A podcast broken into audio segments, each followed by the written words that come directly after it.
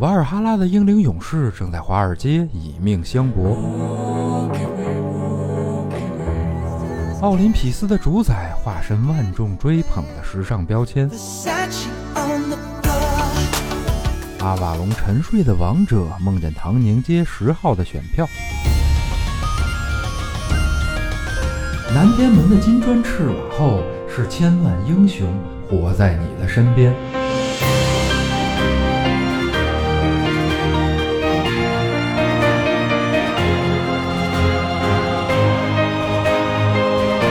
打开神神叨叨，聆听众神的低语。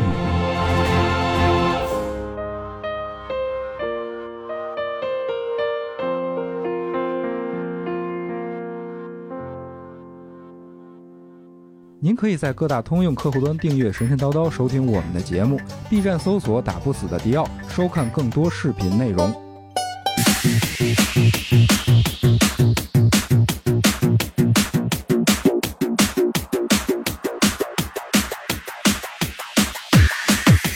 惊雷这通天修为，天大地陷，紫金锤，紫地数学之火星。雷这通天剑，别别别，等会儿，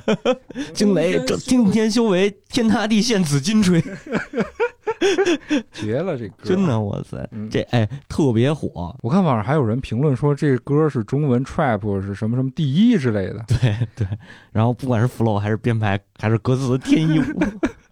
我觉得后边那个也是，后边说蹦字出那个蹦字出来，蹦字应该是蹦出来以后，简直是绝了，我的，嗯，有点像黑人的那个得得得得得得得得得对那对对，那 beats。哇，这个真是这除了他，除了那个一人饮酒醉，应该这算是现象级。嗯，是啊是是是，然后这，反正我听完这歌以后，我就别的没记住，我记记着一个紫金锤，紫金锤，紫金锤。这太逗了。然后反正说唱也好，还是喊麦也好，咱也不定义它啊，嗯嗯因为我我我说实话我不懂这个我也不懂，我啊也。不懂。对，但是有一个，我就是为什么记住紫金锤啊？我听评书听的还算多点儿、嗯嗯，啊。这个袍带书啊，就是袍带书可能啥是跑代数？哦，对，就是讲两军对阵的那种，哦，然后大场面战争的，像、像什么《三国演义》《东汉演义》哦《 《隋唐演义》都是袍带哦啊。然后这种好多袍带书里边就是有这个紫金锤，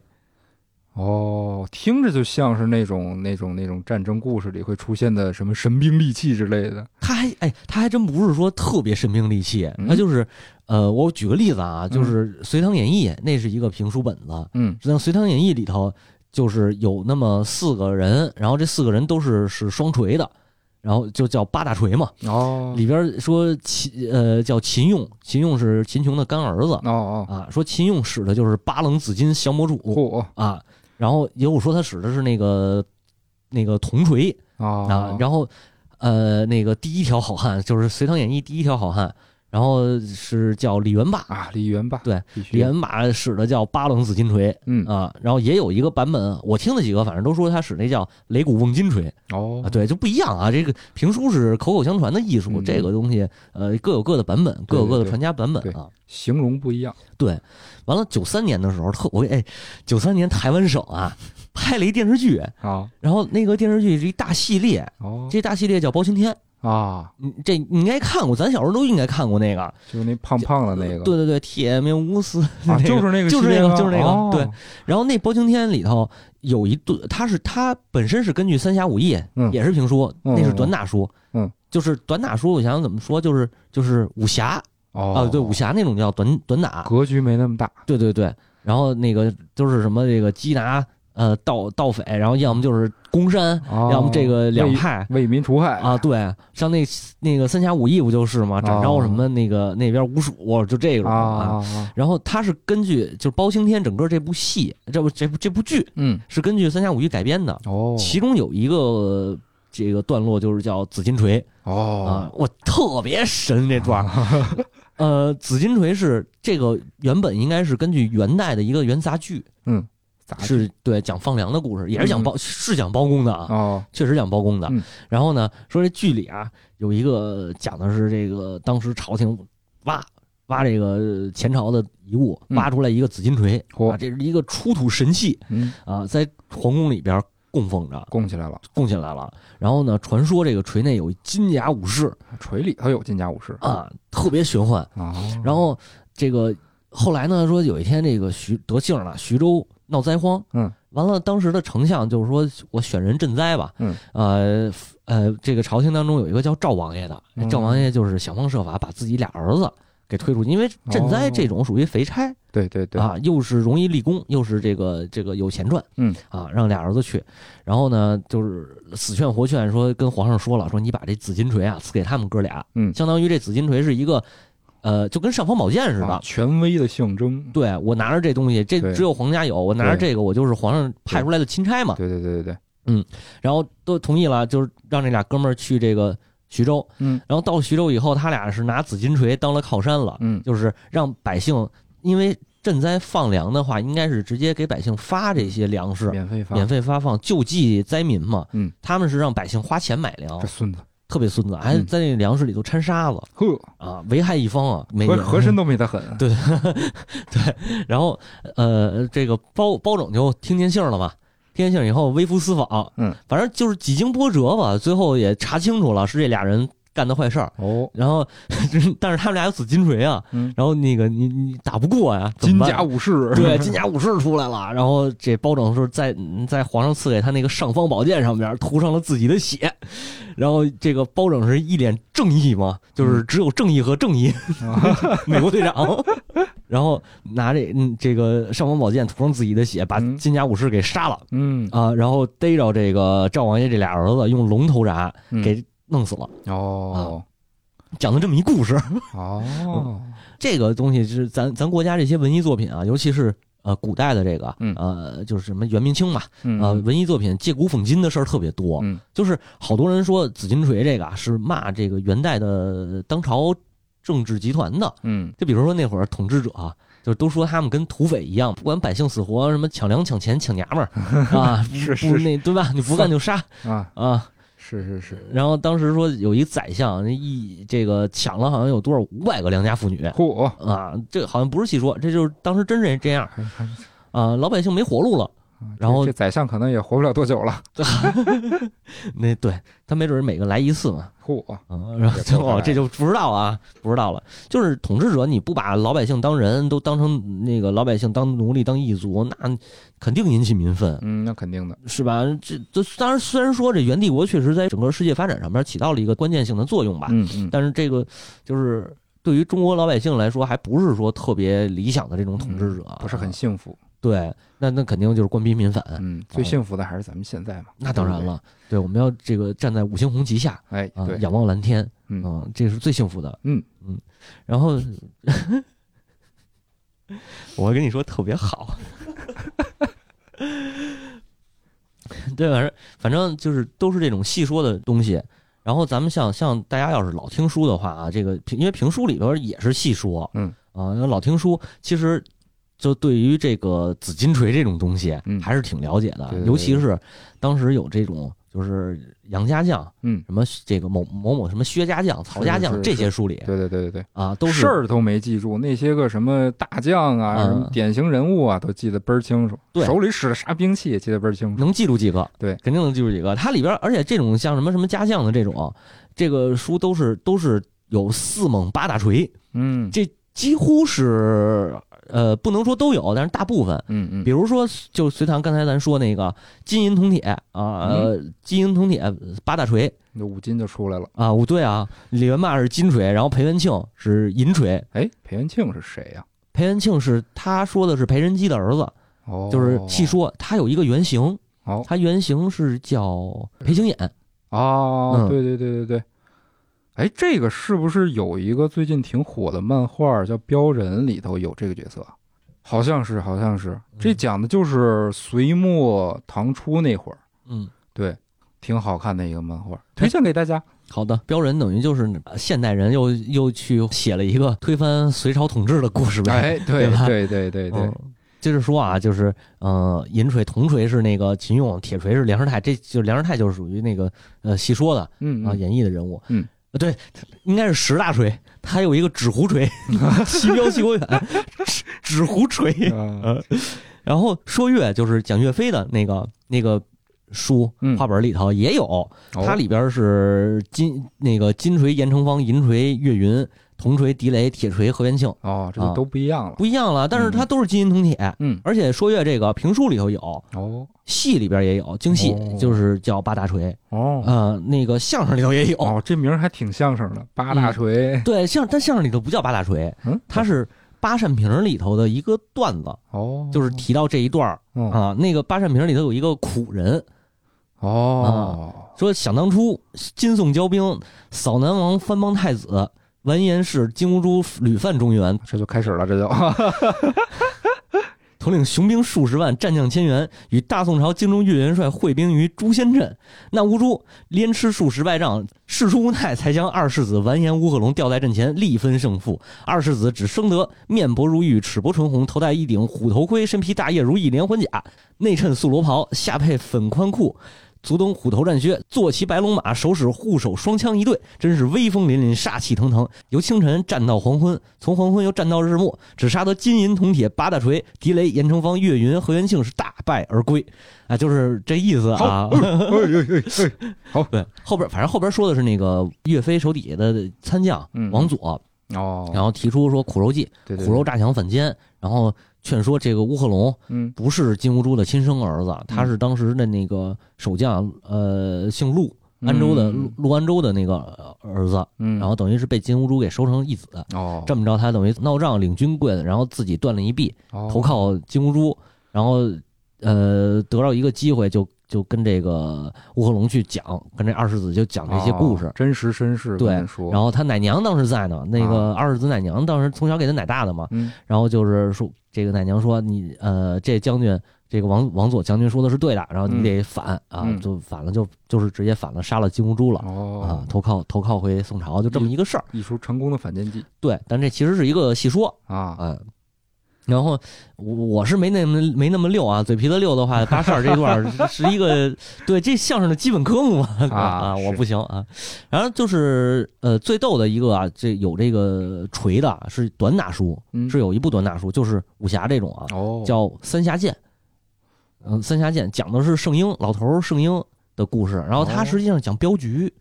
他是南七北六十三省啊、哦这个保镖的达官的故事。哦然后这里头有一个用八棱紫金锤的，哦但不是主角啊，不是主角，嗯嗯他是呃，这个这个这个，等于算是算是反派的这边儿。啊哦这主角里也有一个是这个叫金头虎贾明，哦呃一就是傻傻憨傻憨一个啊啊傻尖傻尖的一个憨小子那么个形象。小莽夫，对他使的是叫八棱紫金降魔杵，嗯嗯，这个紫降魔杵啊，其实它跟棍特别像，嗯，棍等于是粗细一样，从头到尾。然后那个杵呢是两头儿粗，哦，有的时候那两头儿那个是是带棱儿的，然后有尖儿的哦那种，啊、 然后也是也是跟棍子棍的使法差不多。嗯嗯啊这个而且这就是这些东西好像武术里头都有，是吗？对对对，哦中国武术都有。然后包括那紫金锤，我还真见着过一个，就是那个武术算是练武术的啊，嗯耍那个紫金锤，哦，就没多大，不像咱们一说好几百斤 那种大锤头，我去，跟一个跟一个跟西瓜一样啊！ 对，跟大西瓜没那么大，它顶多也就是一丝丝瓜都都够不上，一香瓜那么大啊之前那个那个那个电视剧叫什么《长安十二时辰啊》，啊！里头崔气拿的是类似的那种武器吗？最近拿那就是那就是哦当时标配的，就是唐朝的骑兵嗯其实是标配这种锤的，哦，呃，然后这个呃，但是它不一定是紫金啊，它有可能是铁锤或者铜锤，嗯，它不是，是那个传说的紫金锤。嗯然后这咱们待会儿待会儿可以这个详细去说。嗯，我觉得呃，既然咱提到崔系，就是聊一聊他那个那个骑兵的那个装备吧。我觉得，呃嗯这个东西实际上穿骑兵最早他穿的应该是他分轻骑和重骑，嗯，轻骑兵穿皮甲，嗯，哦嗯，然后呃一般是在五公斤左右，哦，重骑兵穿的是这个板甲，板甲吧，啊算是板甲，或者是这个叠甲的这种，都是铁甲，反正。嗯嗯嗯，然后是十到二十公斤，哦，大概是这个分量。一般的话，嗯就是马身上驮的东西啊，嗯嗯呃，一个成年人加上成年人这个人和人的身上的甲，嗯和马身上的甲，总共的负重应该是在二十五公斤左右。二十五公斤，我还我还得有一个武器，哦长柄武器就是长柄的话，一般是长刀，啊一米的长刀，或者后来后期像三国时期曹操使的那个大槊，啊啊，对吧？长槊，对对对呃，对骑对，那个也叫骑兵骑槊嘛。嗯嗯骑槊是木质，这还真得解释一下，它它是那个杆儿是木质，嗯，然后是一种合成的那个木木材，就是缠有有一根木头，啊然后要浸泡，啊浸泡完了外边再缠那种藤，哦，嗯，然后一根硕的制作周期大概是一年左右哇，啊，这么特别长的，对对对，特别的复杂，嗯呃，然后那个呃相对要是轻一点儿，嗯，对，像唐朝的话。最著名的一个那个骑兵的兵器叫陌刀，哦，骑兵神器嘛，听砍说人过砍马听。说过，陌刀重量差不多二十多斤，哇，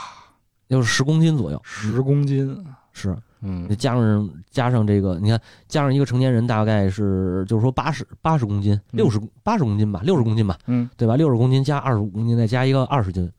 再加就十十公斤，这个马的负重相当高了，已经， 是对吧？你你你说再拿一评书里那大西瓜似的锤啊，完抡的，完它了就算人抡得动，马受不了。啊，此乃神马也，对，草泥马那块儿就是，嗯，对，反正马的力气肯定到不了，嗯哦。然后 包括说陆战的话，会不会有锤？我觉得也不太可能。嗯哦，陆战是这样，就是以宋朝来说，宋朝的步兵甲，步兵甲是二十九公斤哦，一身儿，那也不轻了，是的。然后当时岳飞和韩世忠率领的抗金抗金的那个主力是重重步兵，哦，对他们主要的武器就是长枪跟强弩，嗯然后穿的都是这种大铁甲，嗯嗯，据说当时的是一个步兵全负荷的话，应该是四五十公斤。嚯，我觉得这已经相当沉了就一个小姑娘的身体重了就， 哦，你有体会看来。哎呦，哎嗯，然后重步兵方阵当时是那个密集方阵，然后干这个金兵的骑兵，哦，金国骑兵，最后等于把骑兵给打败了嘛。嗯，但是你机动性又不行，对，就是你这光是能打追不上，主要是背一人，那肯定灵活性差，对，就是追不上，最后没有全歼那个金兵，嗯等于没有没有歼灭他们的有生力量嘛。嗯嗯，啊，所所以后来也是，这个老这么打的话，你也消耗不起是，啊。所以就是说回来啊，像评书里说的那种，真的不太现实。我觉得就是崔气拿的那个那个锤，嗯，还真的就是骑兵的武器，很写实，很写实。而且这个武器，比如说像锤、像鞭、像锏嗯，啊，这个好多就是评书里边儿、艺术里边儿也也渲染过这对个，对对对对，这些东西都是真实存在的，哦而且都是重量一般的话就是两斤左右，哦，两两三斤，重点儿的可能五五到十斤吧。嗯就大概是这个范围。嗯，然后呢，一般啊，它不是主手武器，它是副手武器。嗯 就，咱用游戏里的话来说， 好，主手啊，对，那主手都是长刀长槊，对然后这个副手是锤锏之类的。对啊，短手，对，短兵器干嘛使？打打击重甲，嗯，就是穿重甲的话，你直接的刺和砍是对伤不着他砍的。砍不透对，然后就用这种锤啊或者什么的往那护心甲上锤，啊，就是当当震锣敲， 当锣敲，震震荡攻击，或者往对头对盔上敲。 对对对，啊、这个是靠谱，然后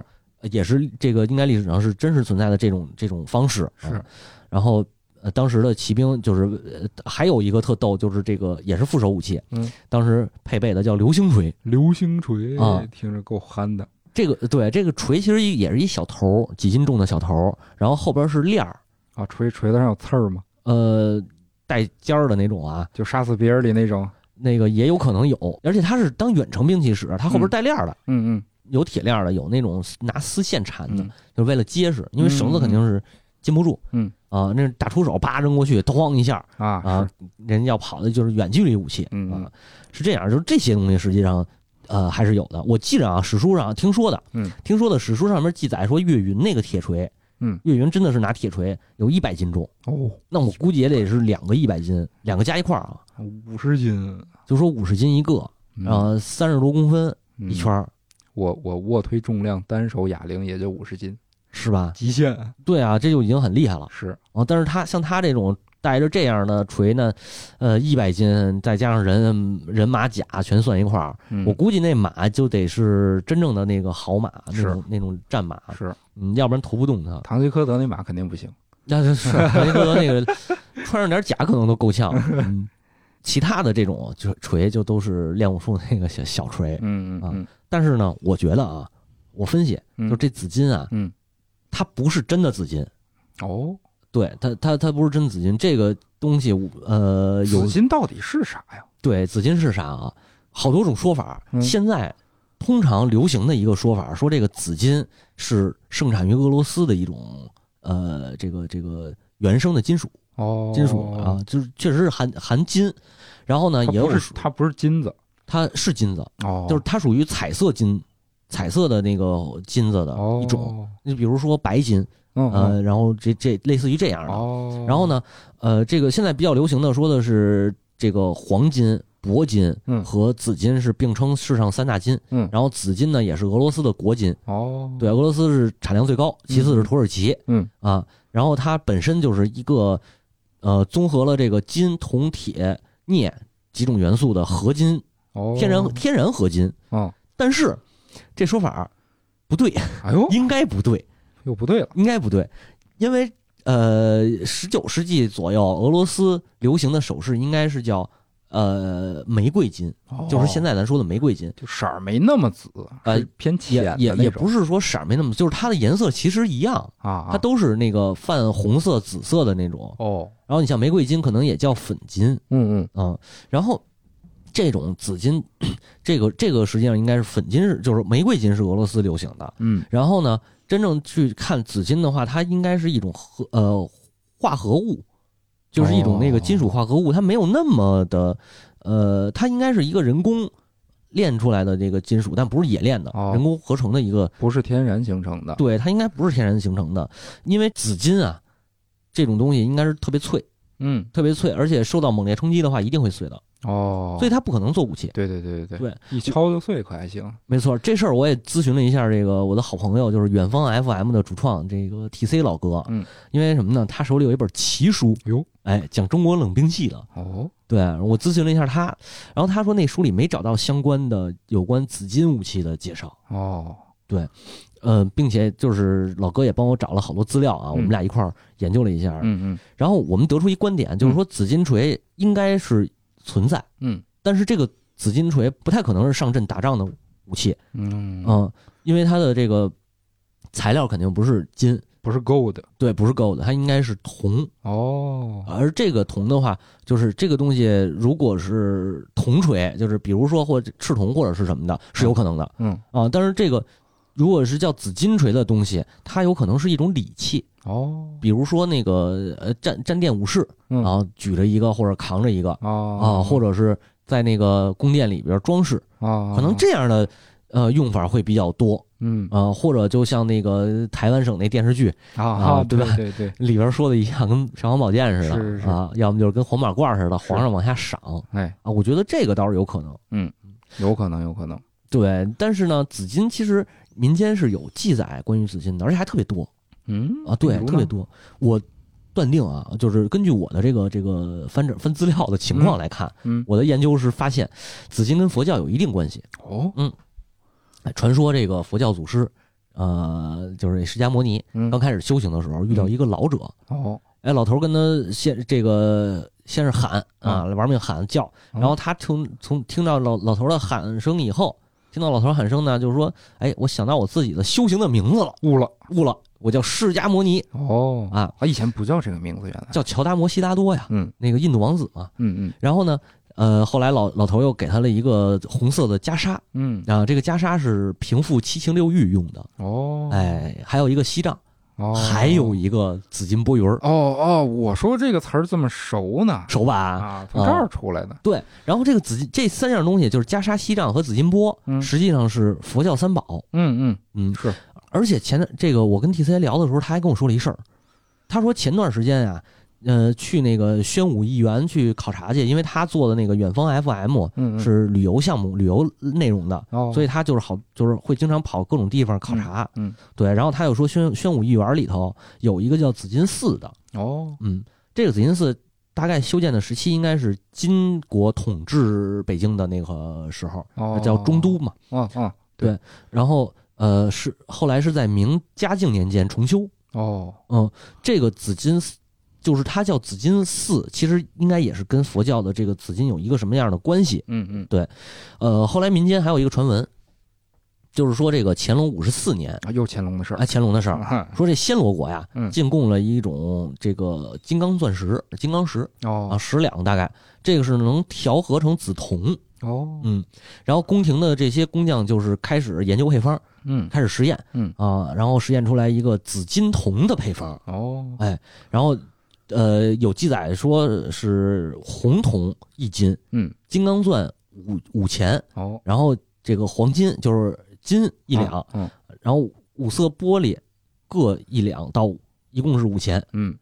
然后再加六钱银，还有银，对，还有其他等等等等水银啊、锡啊、铅啊、自然铜这些，哦，然后整个这个配方就是调出来以后，是能让它这个紫金铜显得特别的亮啊、哦，颜色特别好看。好看，对，用它干什干什么呢？是做佛像用的。嗯，对，一比一的佛像，呃，不一定是一更比一吧大也有也有小的，也有大的，对哦大的小都有。然后一直延续到乾隆六十年，这配方就没改过。哦，哎，家里有矿的同朋友可以试一试这是配方是，是是，这里还有一个问题，就是这这个红铜啊，它也是炼成的，哦， 它不是天红铜不是那个一开始就有的。嗯哦，这个红铜的东西，我后来查，就是红铜也叫紫铜，哦，它也叫紫铜。哦，所以说，紫金其实是产生的一种化学反应出来的金属，嗯，它是值钱，但是它的没值钱到那个份儿嗯上。嗯，呃，这里头也得跟大家就是聊一下啊。呃，咱们刚才说那个俄罗斯紫金，嗯，就是为什么我说它是假的呢？嗯，也也不能说是假的，它没那么值钱啊。嗯它含金量大概是在百分之五十八点五左右，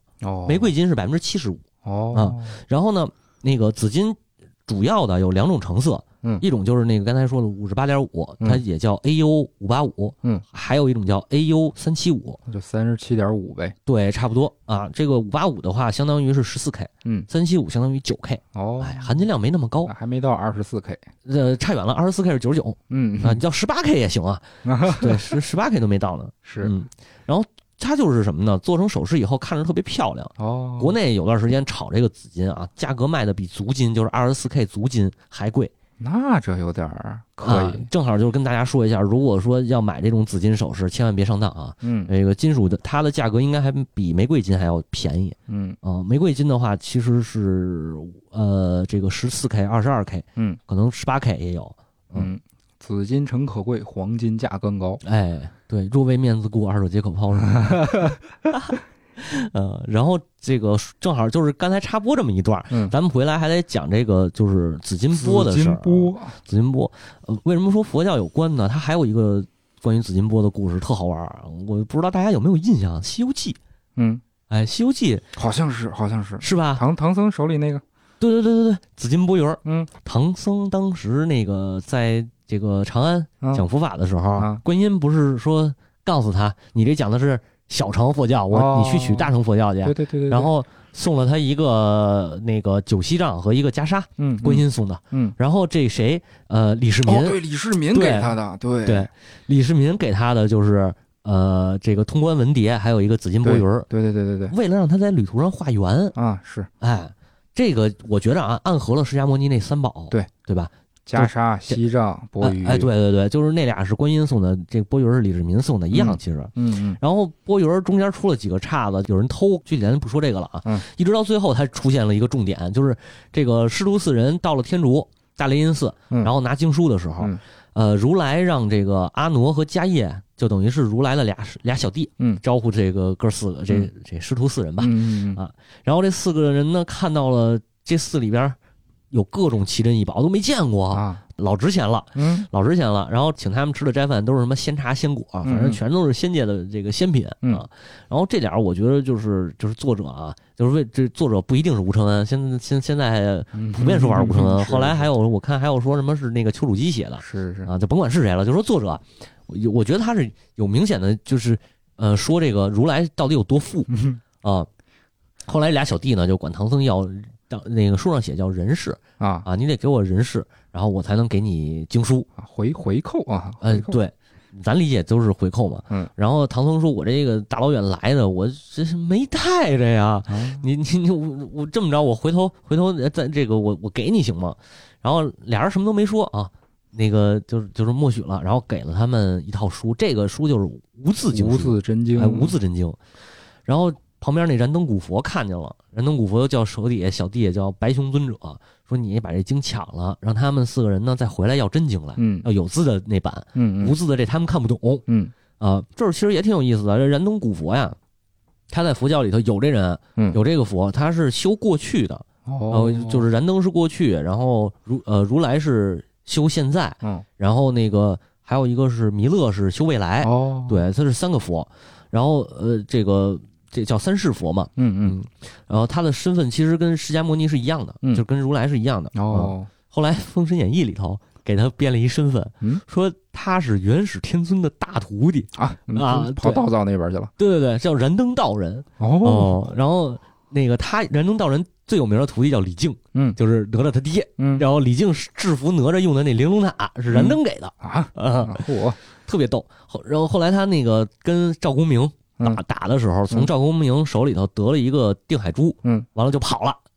就就是说他这个从定海珠里钻悟出了真理，然后这叛道出家成了佛，嗯，给这个燃灯古佛找一道教的这个这个算是什么地位上的问题吧？我觉得，嗯 因为那个封神实际上是讲道教的嘛，啊，对对对比对如对，为什么道教被佛这个佛教占了整个中国的大半大半个这统治，不能叫统治地位，就是呃信仰主流中心啊，对对对，对，主流信仰。这道教不是呢，是因为我们道教当年打了一仗，打了一仗，嗯然后大家死这个死的死，伤的伤，都封了神了。是，哎，所以佛教西方佛教有了可乘之机。 哎嗯，我觉得我瞎说的啊，啊反，正我是这么感觉的，嗯。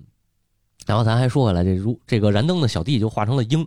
然后把那无字经书给抢了，嗯然后这会儿呢，孙悟空就上去打去，嗯，那抡着棒子要砍，然后但他一看他知道孙悟空多厉害，嗯，怕被误伤，就赶紧把那包袱给撕破了，就飞了。了，然后师徒又把这个无字经书给拿回来，结果一翻一看、没字儿啊，嗯啊，我不给你呃送礼，你就不给我经书，嗯那不行。呃，孙悟空就带着这个师傅回去找如来算账，说理去，啊，说理去。然后如来就说了，说他们俩管你要人事这事儿，我们知道，嗯啊，然后包括他们进店的时候，那个门口的罗汉，嗯还有整个路过那些人都跟他们打招呼，哎，嗯又回来拿经书了、啊，对，都知道这事 儿，你知道通吗了气儿了，对对对，然后他这个如来说的是什么呢？说你们东土，嗯他就那个南瞻部洲，他说的是，嗯啊，东土那个执迷不悟，东土人太太愚蠢嗯啊。那个传无字传无字真经本来是好事儿，但是呢，你们这帮人太愚蠢，看不了，哦，所以我就让这个阿傩和迦叶传你们有字儿的吧。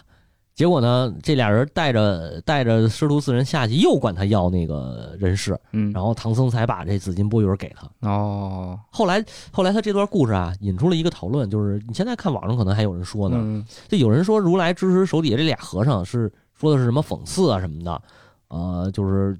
这个这个讽正刺对佛教是吧？讽刺佛教也好，或者是讽刺这个统治阶级吧，嗯反正不管是啥了。然后也有人说这个如来讲的呢，实际上是一个顿悟，哦，怎么讲这个？就是说这个紫金钵啊，紫金钵也是象征的是世俗的食欲，哦，因为他们成佛了，所以呃，就是不需要这种食凡间烟火了。哦啊，，另一个另一个原因呢是，这是李世民给唐僧的，哦就是唐僧出来的时候，李世民不是说官拜玉帝吗？嗯嗯嗯那个皇上的弟弟，嗯那你相当于舍弃了这个象征，嗯然后也就舍弃了你的富贵的背景，嗯还有尘世中的这个呃凡间的这个尘缘吧。嗯了却尘世，对，呃，然后后边其实也也有一段，就是师徒不是为了凑那个八十一难吗？嗯九九八十一 难，愣凑还行，对对对，就是愣凑让那老龟给他们扔海里，啊，是你记得那点儿吧？是是是是，然后倍儿狼狈，对对对，上岸晒书的时候遇上一个叫陈诚的，嗯就是以前救过他，是然后陈诚给他们拉回到庄子上边，然后又设宴款待。嗯，结果呢，就是孙悟空是本身就不是肉体凡胎，他就是、哦他就是灵猴，他原本就不吃东西，嗯，可就可以不吃。嗯，然后沙僧跟那个唐僧吃的又少，嗯就是猪八戒以前猪八戒胃口是最大的是啊，后来这个去庄上以后吃了两口，也说这越来越不好了，这个胃口。哦啊，然后那个书里给了一个解释，就是说他们吃了仙品以后啊，已经脱胎换骨了，哦，这已经脱胎换骨了，就不用再食人间烟火的意思，就是哦成仙了已经是啊。想减肥的朋友们记住啊，找鲜品，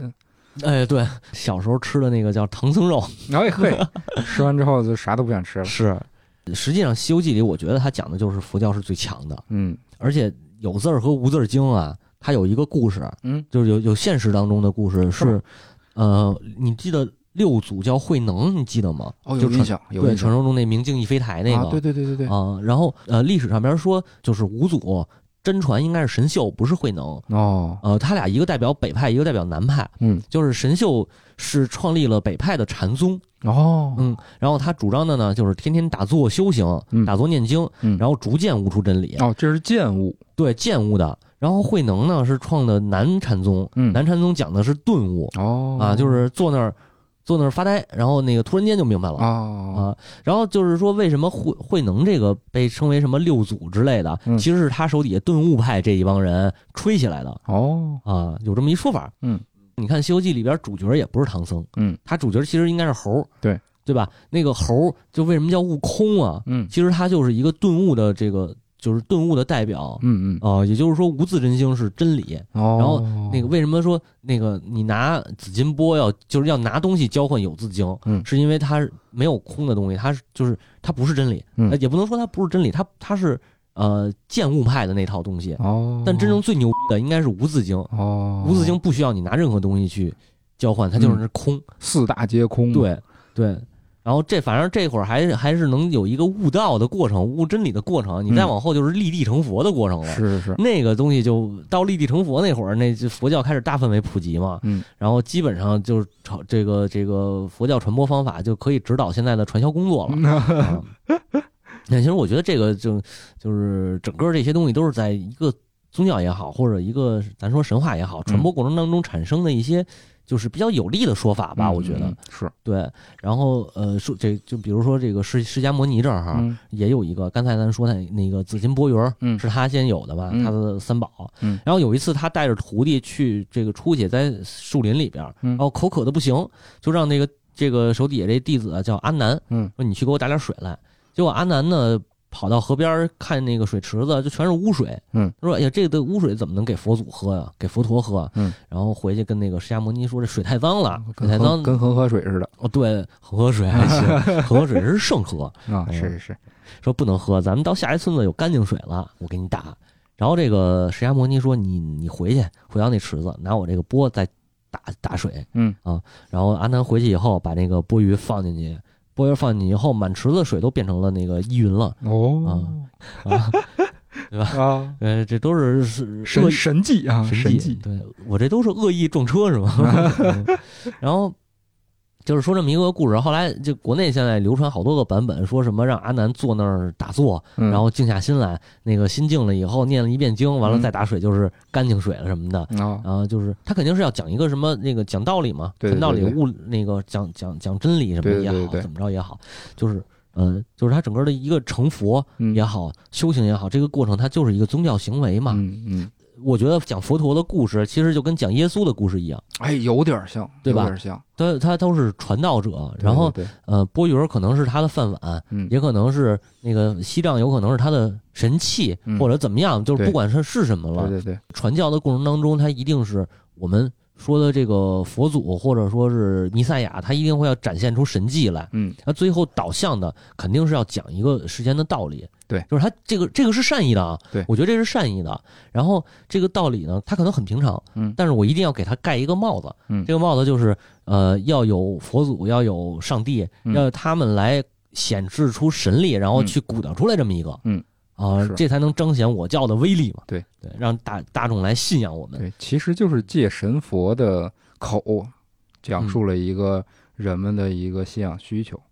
对。但是我觉得一开始的初衷可能写这些故事是好的，嗯是好的，就是我们要讲一个道理，然后让大家呃一心向善，嗯，都是这个意思。对对对，嗯，然后修行也是为了这个成，不是为了成佛，是为了让我自己的内心开阔，对然后让我的呃这个思想境界更高。对对对，但是传播的一定程度了，因为老百姓的文化没有那么高，嗯大部分人都是这个，尤其是古代嘛，现在老百姓的这个文化水平都高了，嗯基本上嗯九年义务教育都算是对对对，比较对就是不不能算普遍了，都算是那个那个基础了。对然后基本都是起码高中、中专毕业、大学毕业的太多了是啊。然后呃，所以现在人就是不去信胡乱信仰这些宗教嘛，嗯对吧？嗯大家都是有这个有辨识能力的，嗯有知识的人，嗯啊，有会会分辨是非的，对吧？嗯嗯嗯，那但是古代不行啊，古代的都是识字儿的都少，是，所以就讲经说法，其实就是给你讲佛教故事啊，讲这个基督教故事啊，嗯啊，然后呢，他讲究一定要把这个先要讲一个神迹，哎，